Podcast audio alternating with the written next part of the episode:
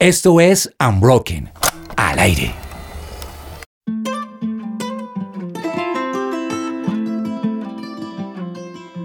Buenos días, buenas tardes, buenas noches a todos nuestros oyentes de Unbroken Project, el podcast. Un gran saludo a todos dentro y fuera de nuestro territorio, en especial a la gente sin tapabocas.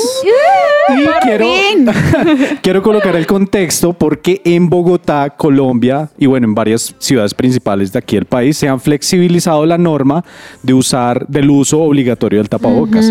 Por lo tanto, somos libres. ya Gracias a Siri me reconoce con facilidad la cara, puedo desbloquear mi celular con mayor facilidad. Pero ¿cómo les ha ido sin tapabocas Mm, estos días? Esto ha sido, la verdad para mí ha sido maravilloso porque puedo sentir el aire. Hay ciertos espacios donde yo definitivamente voy a seguir usando tapabocas y exijo que la gente use tapabocas. Acuerdo, Por ejemplo, no hablen sobre la comida sin el tapabocas. O sea, creo que eso ya quedó para mí como norma. No acepto que nadie me hable encima de mi plato sin tapabocas y tampoco lo haré con los demás. Pero, de ¿quién- resto, Exigente, ¿quién, exigente. quién hablaría sobre la, Sí, es- eso, el eso me plato parece de una medida aire? exigente, exigente bastante. un mesero, por ejemplo. Entonces tú como, como pones las manos así a los lados, como que cuidado. O ¿no? le digo, Yo- no hable sobre mi plato. O yo- les digo, al- le mando a decir a los de la cocina que por favor no hablen encima de la comida que me van a servir. Muy bien, muy real, bien. súper real. Sari, Uy, no, yo ya estaba, ya no quiero usarlo más jamás en la vida, ni siquiera, no mentiras, en el Transmilenio creo que sería como Lu, porque... más uno. Uf, qué asco. Sí. Pero, pero de resto en la calle con las personas necesito que la gente me vea los ojos, ver sus expresiones faciales. Entonces, Sí, ya uno no puede pasar de agache y, ay, no te reconocí. No, ya toca saludar. no estoy diciéndolo por eso, al contrario, extraño ver a la gente. No, digo porque a mí me ha pasado ya. No, Ya vamos paso a de agache. saber quién tiene mal aliento otra vez. Antes no Wow, sabíamos. no. somos humanos, qué maravilla, Claro, hermoso, hermoso. de eso Pero se bueno, trata. la conversación ahorita no es para retomar mascarillas, mascarillas, ni tapabocas, ni Siri reconociendo nuestros divinos rostros, sino que la idea es que conversemos un poquito sobre series. Sin- Empecemos hablando de series o películas. Les pregunto qué tipo de serie o película más les ha gustado y por qué, ojo, dónde se muestre la interacción de varios individuos. Hagan de cuenta tipo Friends, aunque yo sé que eso es un poco ochentero, noventero, pero ¿me entienden? Sí, sí, sí. Listo. Tu favorita, Lu. Bueno, yo tengo varias, pero hay una que se llama Suits. Eh, Se llama La Ley de los Audaces La en Ley de los español. Audaces. Y es maravilloso porque muestran al ser humano como es, ¿no? O sea, todos pelan el cobre, no es un mundo de fantasía, sino es una serie de abogados para aquellos que no la han visto. Genial. Y pelan mucho el cobre, ¿no? Entonces se pelean, hay conflictos entre humanos y creo que ese tinte de, de la interacción me gusta, que de pronto eh, se, se ha perdido un poco por, por la conectividad y que todo sea digital. Entonces, eh, pelar el cobre me gusta y me gustan las series reales, donde puedo ver y me puedo sentir identificada con Gran- humanos como yo. Me gusta, me gusta y me gusta tu, tu, tu visión respecto a la manera que vida, literal, profundizas literal. sobre la ley de los audaces. Sí, ese no, no, yo prefiero Suits. Sari. Ah, ok. Yo Sari. no me voy tan profunda como Lu. A mí me encanta The Office. O sea, Oh. me parece una de las mejores series de la Masterpiece. Humanidad. Sí, genial. Um, y creo que otra que estaba pensando mientras que Lu hablaba es Sherlock, en donde sale Benedict, Cum- Benedict, Benedict Cumberbatch. Aquí nunca sabemos pronunciar, entonces No, ya está- todos nos está- perdonan. Está bien, no. Eh, lo en mi defensa, eh, ay, le hacen muchos memes con el nombre. pero, pero esa serie me encanta porque es ver, a diferencia de la serie que estaba mencionando Lu, como alguien que entre comillas no está dentro del estándar de convenciones sociales, interactúa con un montón de personas todo el tiempo. Mi favorita, les cuento que es Ted Lasso, de las más recientes. O sea, yo, yo, Yo no la he visto. Ted Lasso está en Apple TV, por favor, Mm. véansela. Es protagonizada y dirigida, o en parte dirigida por el señor Sudeikis. Es excelente, tienen que vérsela. Además, toca una, una temática tremendamente profunda para mí, que es el fútbol, pero alrededor de eso hay, situaciones increíbles. Wow. Pero bueno, la razón de esta conversación muy amena y muy humana es porque hoy es un episodio muy al estilo de esas relaciones que a uno le gusta ver, que le gusta ver que están cerca. Así no se la lleven bien, pero que finalmente están cerca, porque pues esa es la gracia, ¿no? De eso se trata la vida. ¿Es posible seguir creyendo en este tipo de ilustraciones sobre las relaciones o aún mejor de la sociedad con sus ventajas y conflictos de lo que hasta ahora hemos conocido como el metaverso? Wow. Esa es una pregunta. ¿Es el metaverso una ventaja o desventaja para una comunidad? Bueno, pues vamos a iniciar con este episodio del metaverso y las relaciones. Vamos a ver qué descubrimos. Empecemos. Bienvenidos.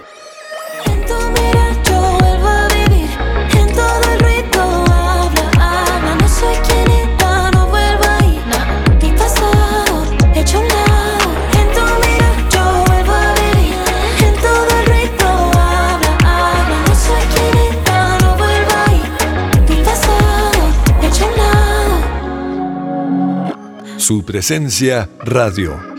Bueno, arrancábamos hablando de series aquí y allá, recomendados que, y relaciones, y luego sociedad, y luego metaverso, porque sí, este es un episodio, pero no es un episodio más sobre esta serie que hemos desarrollado con el equipo de Unbroken sobre el metaverso. Gran serie. Pero antes de proseguir, de avanzar, vamos a contextualizarnos un poco. Y para eso Lu nos trae unos conceptos básicos sobre qué es comunidad, qué es sociedad, cómo así que para el ser humano es importante relacionarnos. Buenísimo, Miguel, gracias, porque creo que esta serie de Metaverso, antes de empezar, quiero recomendarle a todos nuestros oyentes que no se pierdan los capítulos que hemos tenido. Hemos hablado de principios básicos del metaverso, economía en el metaverso, política, así que cualquiera de ustedes que esté en estas áreas o quiera conocer más acerca de cuál va a ser el futuro en el metaverso de esto, no se pueden perder nuestros capítulos anteriores. Ahora sí, entrando en materia, vamos a ver cuáles son las definiciones que la RAE tiene acerca de sociedad, cultura, comunidad. Entonces dice la Real Academia de la Lengua Española que sociedad es un conjunto de personas, pueblos o naciones que viven bajo normas comunes. Es decir, pueden ser el idioma que comparten en común, su moneda, su gobierno. Además, dice también que la sociedad es una agrupación natural de personas que están organizadas para lograr un bien común. Y aquí quiero preguntarles, ¿ustedes cómo creen y cómo ven este tema en el metaverso? ¿Creen que allí vamos a tener el problema que tenemos algunos de nosotros cuando nos toca hablar en otro idioma o estamos en una reunión y se habla en inglés y no sabemos muy bien o en el metaverso nuestros avatars van a ser multilingües y ya no vamos a tener este problema? El tema del gobierno, la moneda va a ser una sola, ya no va a una moneda por país. ¿Cómo ven ustedes este tema? Antes de contestar esa pregunta, yo creo que es muy válido aclarar que nosotros vamos a partir de unas hipótesis, no es que estemos visualizando completamente lo que va a pasar en el futuro, porque el metaverso hasta ahora se está asomando. Así es. Sin embargo, tenemos unos indicios excelentes de lo que ha venido sucediendo con la pandemia, pospandemia, el desarrollo tecnológico que fue abrumador de un momento a otro, y de las estadísticas que eso nos va dejando y cómo nos hemos comportado, digamos, a medida que hemos avanzado como con, esa, con ese alcance masivo que tenemos. Entonces, podríamos hablar que el idioma hoy ya no es una barrera. O sea, así sea a punta de Google Translate ahí al lado en una pantallita pequeña, uno, uno se defiende, ¿cierto? Especialmente porque el inglés sigue siendo como una de las lenguas dominantes y, y casi que no sería una barrera hoy día.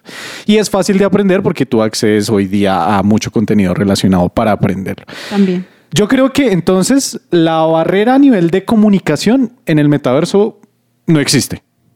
¿Qué opinas, Ari? ¿Qué opinas tú, No, Sari? opi- opino lo mismo porque lo que decía Miguel, el metaverso hasta ahora se está asomando, ni siquiera es un concepto que realmente podamos coger con las dos manos, pero los pequeños pasitos que hemos visto de- al respecto es gaming y la gente en gaming literal, todas las personas que alguna vez han sido gamers o lo son, aprendieron inglés precisamente en la comunicación Sí. en línea. Entonces yo creo que no va a ser un problema, pero aún así también creo que si alguien no llega a hablar inglés o el idioma como dominante dentro de este espacio digital, creo que ya se pueden empezar a jugar, por ejemplo, con las inteligencias artificiales que traducen directamente, por ejemplo, en una llamada en Zoom. Total, uno está en Zoom y pone activar subtítulos y de una empieza a traducir Empieza en a tiempo traducir. real. Entonces yo creo que va a ser exactamente lo mismo, pero viendo, me imagino el avatar hablando y las nubecitas de Traduciendo. saliendo y, sal- y sí como traduciendo en tiempo real. Algo así Buenísimo. me imagino. Casi que nada sería imposible. Entonces seguimos con nuestro diccionario. Entonces, ya definimos qué era lo que significaba sociedad y ahora vamos a ver lo que es comunidad. Dice conjunto de personas vinculadas por características o intereses comunes. Adicionalmente a esto, vemos que en la sociedad y en la comunidad están involucradas las personas y su interés interacción bajo un bien común. Adicional para la UNESCO dice en 1982 y estableció que la cultura es la capacidad y nos da la capacidad a nosotros de reflexionar sobre nosotros mismos y nos hace específicamente humanos, racionales y críticos. Entonces, creo que estos tres conceptos se unen de manera general y, para darle una base a este programa y es la sociedad es toda relación organizativa y la cultura es lo que diferencia a esas sociedades. Entonces, creo que ya tenemos la base para partir, ok, si esta es la definición de cultura, comunidad, sociedad, cómo vamos a llevar eso o cómo se va a desarrollar eso en el metaverso y cómo esto nos va a afectar a nosotros con esta base de estas definiciones. Y yo creo que algo que puedo, es que estoy impactada porque estoy escuchando todo esto y digo, es que el tema de gaming es nuestra base para todo lo que va a suceder y lo que está sucediendo ya, porque pienso en, existe la sociedad, pero dentro de esto existen comunidades de gamers que se reúnen, como estaba diciendo Lu, alrededor de un interés común, que puede ser el juego específico. Sí. Y me imagino que esto se va a trasladar a que está la sociedad que va a existir en el plano digital y van a existir comunidades con intereses específicos existiendo en espacios dentro del metaverso específicos, que serían microversos o Sí. alguno de los conceptos que ya manejamos en los anteriores programas. De acuerdo, hay algo que dentro de las definiciones que, que comentaba, que compartía Lu, es que una de las definiciones, perdón, de comunidad es que es un grupo de personas que luchan bajo un bien común, ¿no? Por un bien común. Por un bien común. ¿Será que, ahí yo tengo una duda frente al metaverso? ¿Es el metaverso un lugar adecuado para pensar que tenemos un bien en común por el cual luchar? Tremendo. Es, es una incógnita que vamos a, a ver si, si funciona, Sí. si es válida o si es muy obvia, por el contrario. Y quisiera acompañarlo, por ejemplo, con estos datos. ¿Por qué? Porque hasta el momento podríamos hablar que hay un funcionamiento de intereses a nivel de entretenimiento, económicos, de fomentar de pronto la cultura hacia un aspecto mucho más tecnológico, versátil y veloz, ¿sí? Pero también hay, una, hay un desarrollo personal que, que viene repercutiendo desde hace, desde hace un par o unos tres años, y es que el 93% de los consumidores globales coinciden que la tecnología es nuestro futuro, ¿sí? O sea, estamos hablando de algo, de unos datos que nos relacionan como seres humanos a que no somos reacios a lo que suceda. Sí. O sea, el metaverso no va a ser rechazado automáticamente. El 76% afirma que su vida y actividades cotidianas dependen de la tecnología. O sea, estas cifras son altísimas. Más de la mitad, el 52% declara que su felicidad está en manos de la tecnología y es fundamental en sus vidas. Tremendo. Entonces, por el momento, podríamos hablar que esa comunidad está como rodeada en términos de trabajo, oportunidades, emprendimientos, movimientos económicos sí. y contactos. Hasta ahí, normal. normal. Hay algo importante que también tenemos que tener en cuenta en términos de sociedad, cultura y comunidad y son los valores, porque eso es bajo lo cual se rigen las comunidades.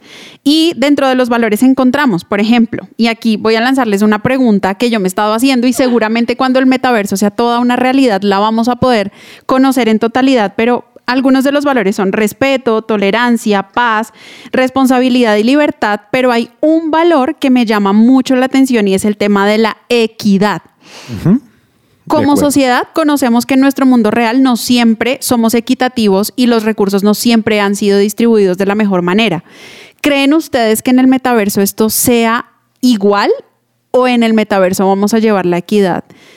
Hablando, por ejemplo, en términos de estratos sociales. ¿Vamos a tener estratos sociales allí? ¿Todos vamos a vivir igual? ¿O por el tema de las cripto y demás que hemos venido hablando en los programas anteriores, se va a repercutir allí también? Sari, ¿tú qué opinas? Yo creo que hay dos como vértices al respecto. La primera es que precisamente uno de los atractivos del espacio digital es que te permite igualdad de condiciones frente a otras personas. Cuando tú ingresas a un espacio digital, no importa si te conectas desde un MacBook en las Bahamas Ajá. o si te conectas desde un celular eh, heredado por tercera generación, metido en un hueco con internet prestado del centro comercial, cuando ingresan juntos al espacio digital, están en igualdad de condiciones. Y precisamente por eso es tan atractivo el espacio, porque yo puedo dejar de pronto algunos limitantes que tengo en mi mundo real y físico y eliminarlos totalmente en el espacio digital. Entonces creo que ahí desde ya estamos viendo que sí es posible eh, los temas de igualdad, pero por otro lado empiezo a pensar también en, y yo sé que hablaron, hablamos de esto en los programas sobre economía y los NFTs, y es el poder adquisitivo para moverse dentro de el metaverso sigue estando linkeado sí o sí con qué tanto capital Total. adquisitivo tienes en el mundo real. Total. Entonces, ¿cómo voy a comprar yo un NFT de 50 millones de dólares si Regulación. Si O no sea, los tengo. exactamente. Además que también vamos a ver probablemente temas de exclusión por temas monetarios y económicos porque una de las de los pilares o una de las cosas principales para poder ser activos en el metaverso es que tenemos que tener un wallet único.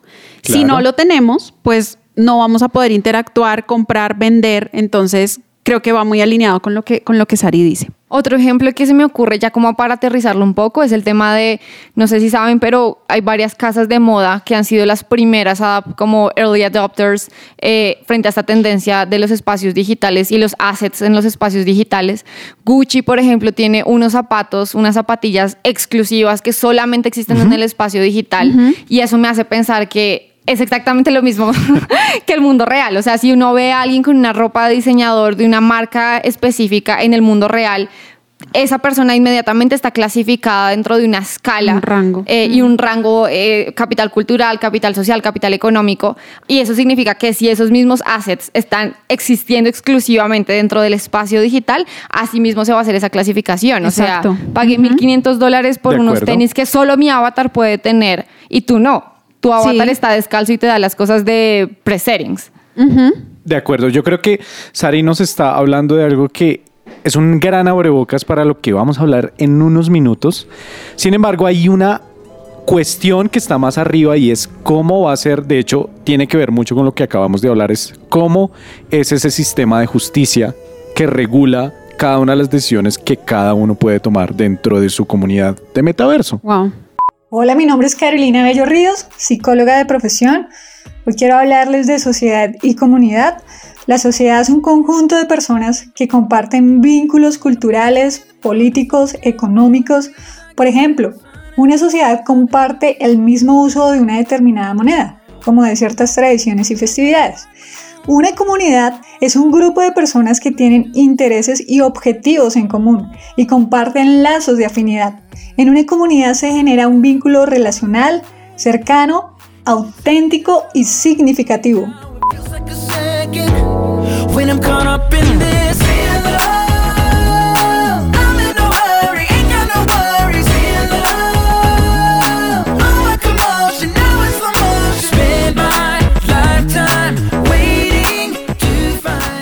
Su presencia radio te acompaña. Entonces estábamos hablando de cómo precisamente pueden existir nuestras realidades y nuestras comunidades eh, en- de la vida real o de la vida física De la vida real, real, con gente real. dentro de los espacios digitales, porque precisamente uno de los elementos, fundamentales del espacio digital es la posibilidad de, de crear y fortalecer comunidades que ya existían antes o comunidades que están creciendo y se están dividiendo entre, entre otras. Entonces, primero quiero contarles, porque sé que les he hablado un montón de gaming, pero No, es que pero ahí está- está el está germen muy de bien. Sí, sí, el ejemplo está, muy bien. Un paréntesis rápido y es que los videojuegos ya han dejado de considerarse como solo videojuegos, sino ahora es casi que la nueva red social. Porque tú ya no estás entrando a jugar solamente, sino que te conectas con otra persona que está al otro lado del mundo. Bueno, eso tiene que ver ahí un tema de latencia también. Y simplemente creas una comunidad para jugar. Y para vivir, también puedes Exacto. vivir tu vida ahí. Ya no solo juegas, etcétera. vas a conciertos, haces compras, interactúas. Con eso en mente tengo un número importante. No sé si saben qué es Minecraft, yo creo que sí. Claro que Lo sí. hemos mencionado 10 mil veces en todos los programas Pero de Unbroken. contextualiza. Bueno, entonces Minecraft es un juego en donde las personas entran y básicamente construyen su mundo con cuadritos. Con cuadritos, a punta de píxeles. Eh, con píxeles, exactamente. Pero Minecraft, digamos que revolucionó básicamente la historia de los videojuegos porque precisamente permitía esa interacción en tiempo real y la construcción, como la interconexión de diferentes mundos. Sí, correcto. Gracias. Gracias. Um, pero lo que, nos, lo que quiero contarles es que Minecraft tiene esta opción de que juegas solo, pero también juegas multiplayer, es decir, nos conectamos varias personas Varios. como en una misma sesión. Y precisamente la sesión de multiplayer presentó un crecimiento del 90% versus el año pasado. Entonces, ¿qué nos muestra esto? Quería contarles esto porque lo que hablábamos, los videojuegos son como el germen de todo lo que está ocurriendo en este momento, pero también nos muestra que las comunidades están creciendo y están existiendo dentro de los espacios digitales y no tenemos que esperar a la llamada de Zoom, sino lo que hablábamos. Existimos dentro de los videojuegos porque es un espacio en común con intereses comunes, que al final eso es una comunidad de acuerdo a la Exacto. definición que nos dabas, Lu. Eso estaba pensando, Sari, porque finalmente la necesidad de estar en sociedad sigue existiendo y nos sigue gustando, no es algo que simplemente creo y lo que pienso en este momento es que está migrando, ¿no? Antes nos reuníamos y tomábamos café y jugábamos parques, ahora simplemente hacemos lo mismo, la interacción es la misma bajo un escenario nuevo, diferente e incluimos la tecnología ahí. La expectativa es que sea como una realidad espejo de lo, de lo que pues somos ahorita, pero sin la barrera de la distancia y sin las leyes físicas aplicadas. Total. Eso sería como lo, lo Qué ideal. profundo. Pero, pero entonces lo importante es ver nosotros como comunidad, como comunidad, nos vamos a comportar y qué va a pasar a nivel de relaciones. Porque todo hasta aquí suena muy bello y muy lindo y unas oportunidades increíbles a nivel de globalización, podríamos decir. Creo que es una super globalización ahora sí. Pero cómo vamos a funcionar como seres humanos en nuestra virtualidad y en nuestra realidad. O cómo va a impactar eso nuestra humanidad o nuestra vida Correcto. real. Uy, esa pregunta que acabas de decir, Lu, me encanta porque era lo que quería contarles y es que precisamente lo que les hablábamos de que nos ubicamos dentro del mismo espacio, o sea, dentro del mismo escalón, o sea, somos iguales, mejor dicho, existiendo dentro del metaverso, no importa en dónde estás conectado, desde dónde estás conectado, y eso ha significado que las comunidades tienen una importancia que no tenían antes. Entonces, la rea- es- y cómo ha impactado eso la realidad, que era la pregunta que estabas haciendo ahorita, Lu, es que la gente, por ejemplo, el Bitcoin o todas estas criptomonedas que sé que mencionamos en los programas anteriores, lo que permitieron es que la economía se descentralice. Y ya el poder no los tiene solamente una persona o una entidad o cierto cierta organización o cierto cuerpo, sino que la comunidad es la que determina el funcionamiento de la moneda. Es exactamente lo mismo dentro de esto. Deja de ser la empresa, deja de ser el gobierno, deja de ser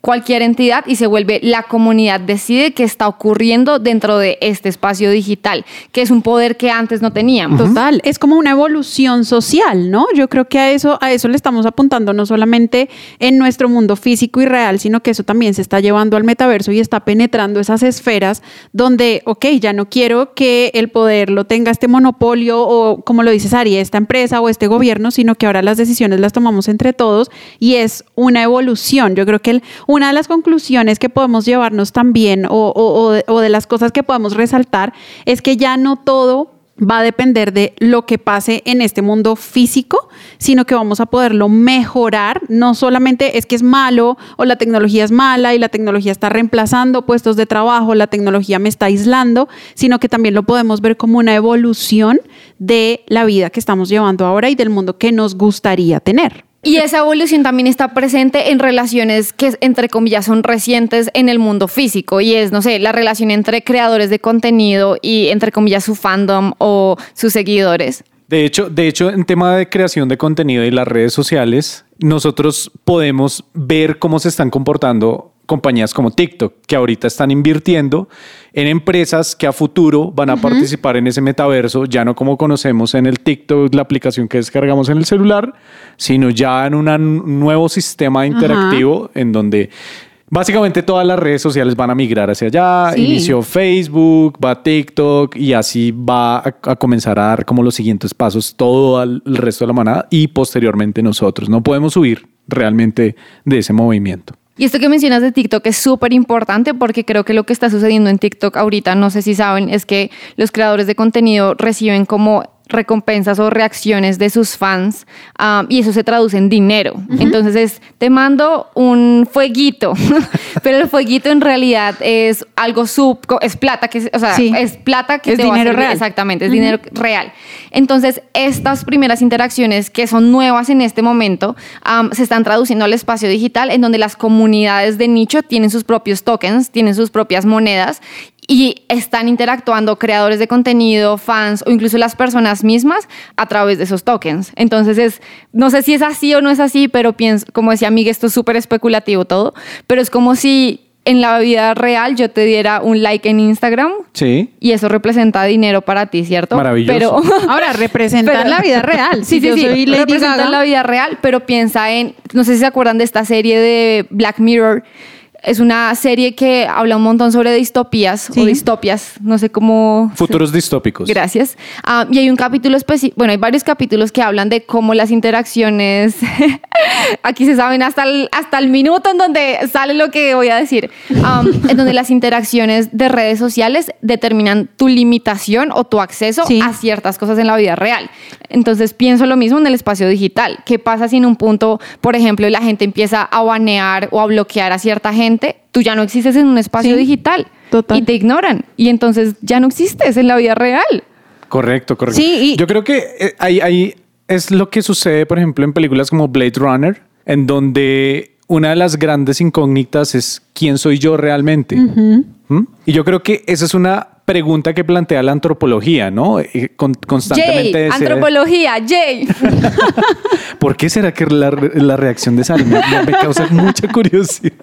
Para los que no saben, soy antropóloga. Cual- cualquiera dirá que es antropóloga, perfecto, sí. La antropología, ese es el reto de la antropología. ¿Quién es el ser humano? Algunos dicen que es el ser humano, eh, o sea, soy yo y mi circunstancia, pero entonces ya no es mi realidad únicamente, sino también la del metaverso. O sea, ahí, ahí hay un- una serie de, de bifurcaciones en donde nosotros tenemos que empezar a debatir nuestra verdadera identidad. Totalmente. Y es aquí en donde nosotros empezamos a descubrir no solamente las grandes oportunidades y los beneficios, sino también los riesgos y los retos. Nuestro entorno social es muy importante, debido a que estamos diseñados para vivir en familia y en sociedad, porque somos seres relacionales que necesitamos el contacto con el otro y nuestra felicidad en gran medida puede radicar en la capacidad de llevarnos bien con los demás. De hecho, nuestra construcción como personas y el desarrollo de nuestro potencial está ligado a nuestra interacción con otros en una dinámica de dar y recibir. Incluso nuestro propio organismo nos demuestra que fuimos creados para ser seres relacionales. Por ejemplo, gracias a las neuronas espejo podemos captar el movimiento de los demás, su estado emocional y sus intenciones. De lo oscuro me sacaste y me lavaste con tu sangre. Ahora soy iluminante, soy luz. El amor que me das no se gasta. Soy feliz aunque no tenga plata. Con Jesús Hakuna Matata. RD y Colombia en la casa. Tú me has dado identidad. Su presencia radio. Bueno, Sari, como tú eres antropóloga, nos gustaría escuchar tu punto de vista profesional. Cuéntanos un poquito acerca de lo que Miguel nos estaba hablando, acerca de la identidad del ser humano, su integralidad, esa Y de la que nos estaba hablando Miguel desde tu punto de vista profesional. Yo creo que algo que, que- que hay que tener en cuenta, que es la tercera vez que lo menciono, pero no es a propósito, perdón, es el hecho de que La cuando entras en el espacio digital estás en igualdad de condiciones, ¿cierto? Pero también hay un factor para agregar a eso y es el hecho de que eres anónimo. Mm. Y la anonimidad. El Sí, sí, anonimato eh, podría ser mejor. El ser- El anonimato podría ser. El anonimasosidad. Borrando mi expertise al no saber palabras. No, lo que pasa es que hablas más inglés que Sí, español. sabes más palabras hay en que- hay que- inglés. hay o que- sea, hay que ser claro. pasa, pasa. Gracias, gracias. Um, básicamente abre un mundo de posibilidades que las personas no tienen cuando están frente a una sociedad que reconoce quiénes son y que porque reconoce quiénes son les otorga ciertos eh, derechos y deberes um, Sí. Que no que, que se borran entre comillas totalmente cuando entran al espacio digital. Entonces, es el hecho de que eres anónimo, tienes igualdad de condiciones y tienes un sinfín de posibilidades de creación y de expresión, te da cosas para expresar, valga la redundancia, para expresar tu identidad que no tenías en otro tipo de espacio. Wow. Yo tengo una pregunta, Sari. Tú que eres toda una experta en antropología. Yes. Respecto al metaverso, ¿cuál es tu postura? Tú que, o sea, claro, nosotros conocemos que hoy día hay gente que falsifica su identidad para hacer cosas aquí y allá. Pero tú cómo lo ves en el metaverso? ¿Va a ser regulado? ¿Va a pasar lo mismo? ¿Cuál es tu hipótesis frente a esta nueva realidad? Yo creo que, bueno, sé que ya hay regulaciones o se están como ha- haciendo de- determinadas organizaciones o esfuerzos conjuntos para poder desde ya establecer lineamientos o guidelines que debería tener la interacción en el espacio digital, ¿saben? No sé, así como Facebook tiene guidelines, guidelines o Instagram en donde dicen si muestras, no sé, desnudez, Ajá. baneado o bloqueado, o te bajan la interacción o el engagement, ¿cierto? Claro. Sí. Creo que, o sea, sé que ya existen este tipo de eh, organizaciones que están intentando mirar cómo regular las interacciones dentro del espacio digital, pero están demasiado escuetas, o sea, pues porque el espacio digital todavía está muy, muy- Claro. muy, muy, muy, muy abstracto. Pero yo creo que sí o sí, así como en la vida real, así como en Instagram, así como en los juegos, hay gente que siempre busca cómo hacer el mal. Eso sonó muy mi mamá. sí, yo creo que exactamente eso va diablo a es ocurrir en el espacio digital. El diablo es puerco en la vida física y el Y en diablo el es puerco metaverso. en el metaverso. Definitivamente. No, yo lo que creo es que este tipo de regulaciones también se van haciendo sobre la marcha, ¿no? Porque Total. nosotros, muchos de nosotros hemos nacido bajo una regulación, no sé, de gobierno, bajo un sistema de reglas que nos permiten no solamente corregir, sino prevenir nuestros comportamientos frente a ese tipo de cosas como el diablo es puerco. Pero como no sabemos qué tan puerco puede hacer en el metaverso, yo creo que este tipo de regulaciones se va a ir haciendo a lo largo que se va desarrollando, así como pasó cuando llegaron las redes sociales y la gente empezó a hacer cosas indebidas y salieron todas estas entidades a decir, no, un momentico, esto no debería ser así, regulémoslo. Igual va a pasar en el metaverso, ¿no? O sea, a medida que se van viendo las cosas, no creo que todo se vaya a poder prevenir, van a ser más medidas correctivas. Total, y la regulación, digamos, desde ya los esfuerzos que les mencionaba, está enfocado más en darle el poder a la comunidad y en que sea un tema autorregulador. Es decir, no es como que va a haber un policía y va a decir infracción digital, sino va a ser un tema en donde la misma comunidad va a tener la capacidad de banear o de censurar a las personas que están haciendo cosas que no deberían hacer. Y hay algo importante y es que va a funcionar más como reward- recompensa-castigo, en donde se va a reforzar más bien los comportamientos positivos que castigar lo negativo. Entonces, la algo chévere es que como es comunidad, es decir, están todos alrededor de un interés común, pues no es como que alguien llegue y diga, hago lo que se me dé la gana y la comunidad va a hacer todo, pues... La misma comunidad va a regir su propio sistema de valores y reglas Exactamente. y las cosas que están bien y las cosas que no están, no digamos lo mal, como tú dices, sino que no están aprobadas por esa comunidad. Exactamente. Debate en la mesa de Unbroken. A ver. Tengo una, pre- una nueva pregunta. Nosotros hablamos como seres adultos que ya están, ya ¿Sí? entre comillas, tienen una etapa en donde ya aprendimos lo que es lo importante de rela- de relacionarnos con otros, pero también lo importante de conocernos a nosotros mismos, saber quiénes somos, qué nos gusta, qué no nos gusta. Está súper chévere y lo podemos hablar de alguna manera con propiedad y por eso fabricamos estas hipótesis. Sin embargo, ¿qué pasa con las nuevas generaciones? que Wow. nacerían, o sea, imaginándome en este en ese futuro, Sí. ¿qué pasaría Un con una digital. persona que nace después del metaverso o en pleno desarrollo del metaverso? ¿Cómo le enseñaríamos a esta persona lo importante de la cercanía, del contacto físico?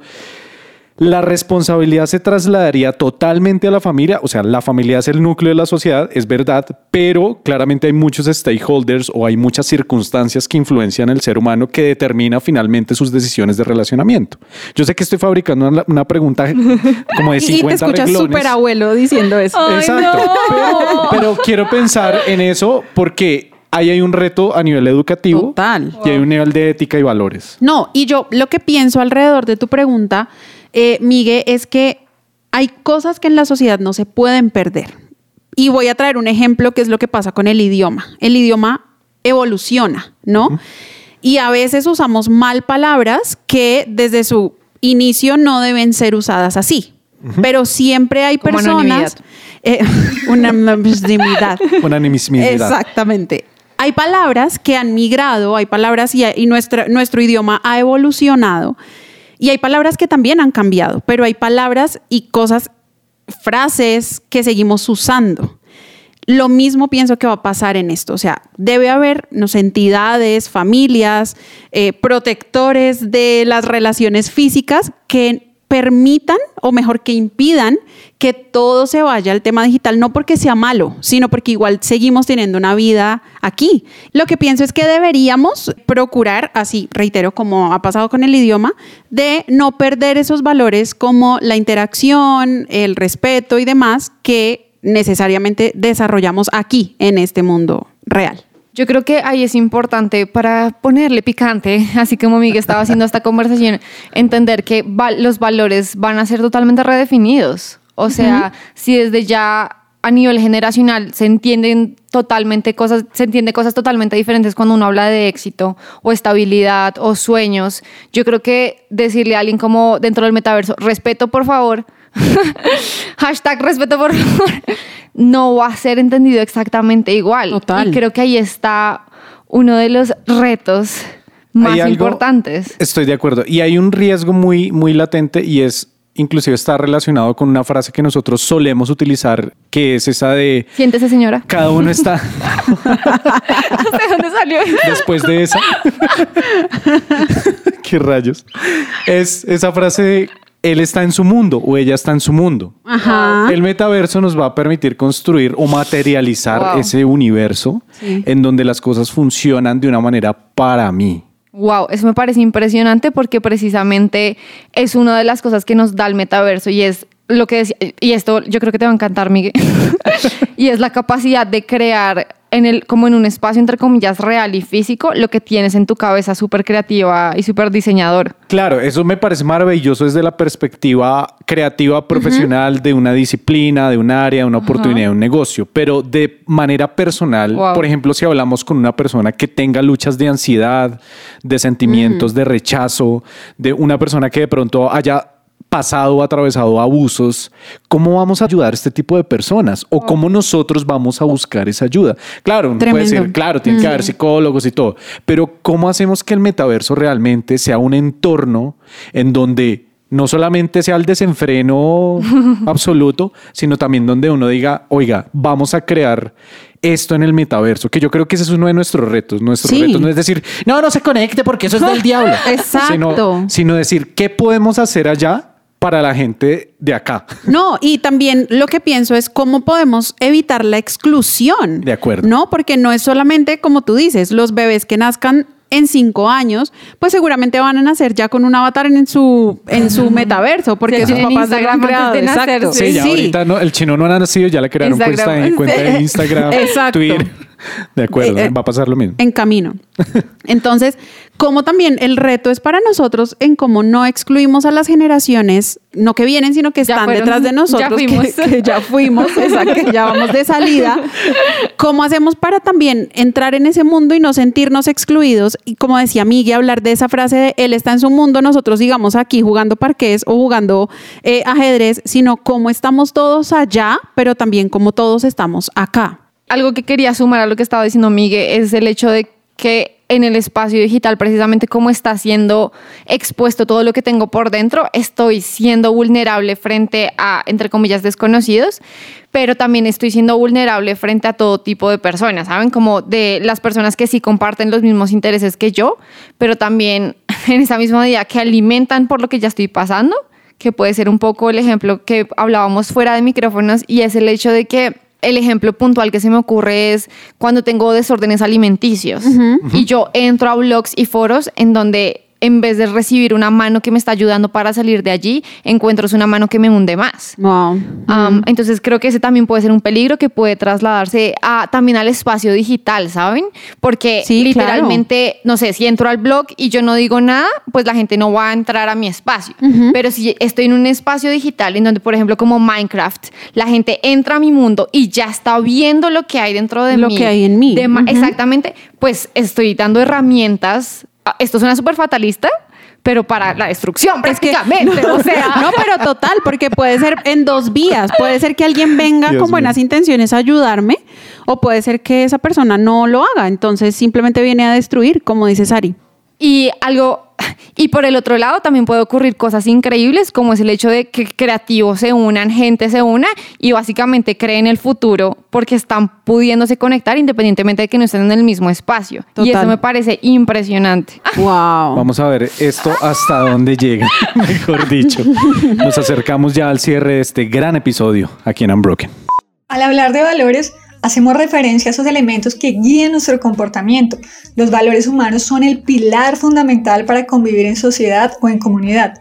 Y por mencionar algunos de ellos que son imprescindibles en una sociedad humana serían el respeto y la tolerancia, ya que tienen la función social de asegurar la convivencia, la cooperación y la responsabilidad, cuyos valores suelen estar presentes en un espacio de trabajo favorable, el compromiso y la justicia, los cuales guían nuestras acciones como buenos ciudadanos, la solidaridad que nos permite compartir y afianzar los lazos con los demás.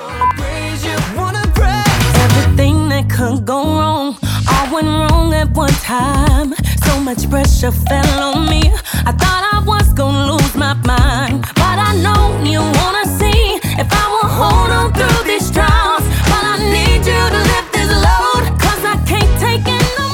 Su presencia radio. Muchos conceptos, ideas, suposiciones, Preguntas. hipótesis, preguntas. Hicimos un mini rin aquí en la mesa. cosas, datos que hemos investigado, que nos han traído personas especialistas también, pero también preguntas que muchas personas que nos escuchan pueden tener. Por favor, compártanos en redes sociales qué opinan, qué creen, hagan ruido, hagan bulla. ¿Es y el de fin del mundo o no es el fin del mundo?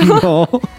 De paso también compartan nuestros este episodio y los anteriores que también se encuentran en Spotify, en SoundCloud. SoundCloud, en arroba, en arroba Su presencia. arroba su presencia Arroba Miguel radio Alcázar. y en supresencia.com. Eh, pero hay algo que definitivamente es clave dentro de nuestra manera de relacionarnos y es la ayuda mutua. Y aquí tenemos que citar a Jesús, porque una de nuestras grandes responsabilidades como cristianos, ¿cuál es, Ari? Ser la imagen de Jesús frente a las personas. Ajá. Entonces, ¿Es el metaverso el espacio para reflejar a Jesús a las personas? Wow. Sí, yo pienso que si en teoría el mundo va a migrar todo hacia allá, desde ya deberíamos nosotros estar migrando hacia allá.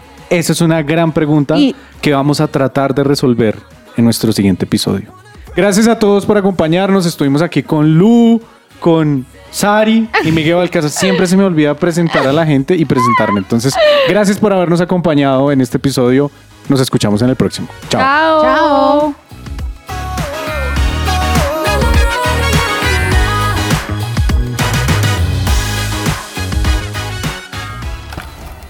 Somos Unbroken.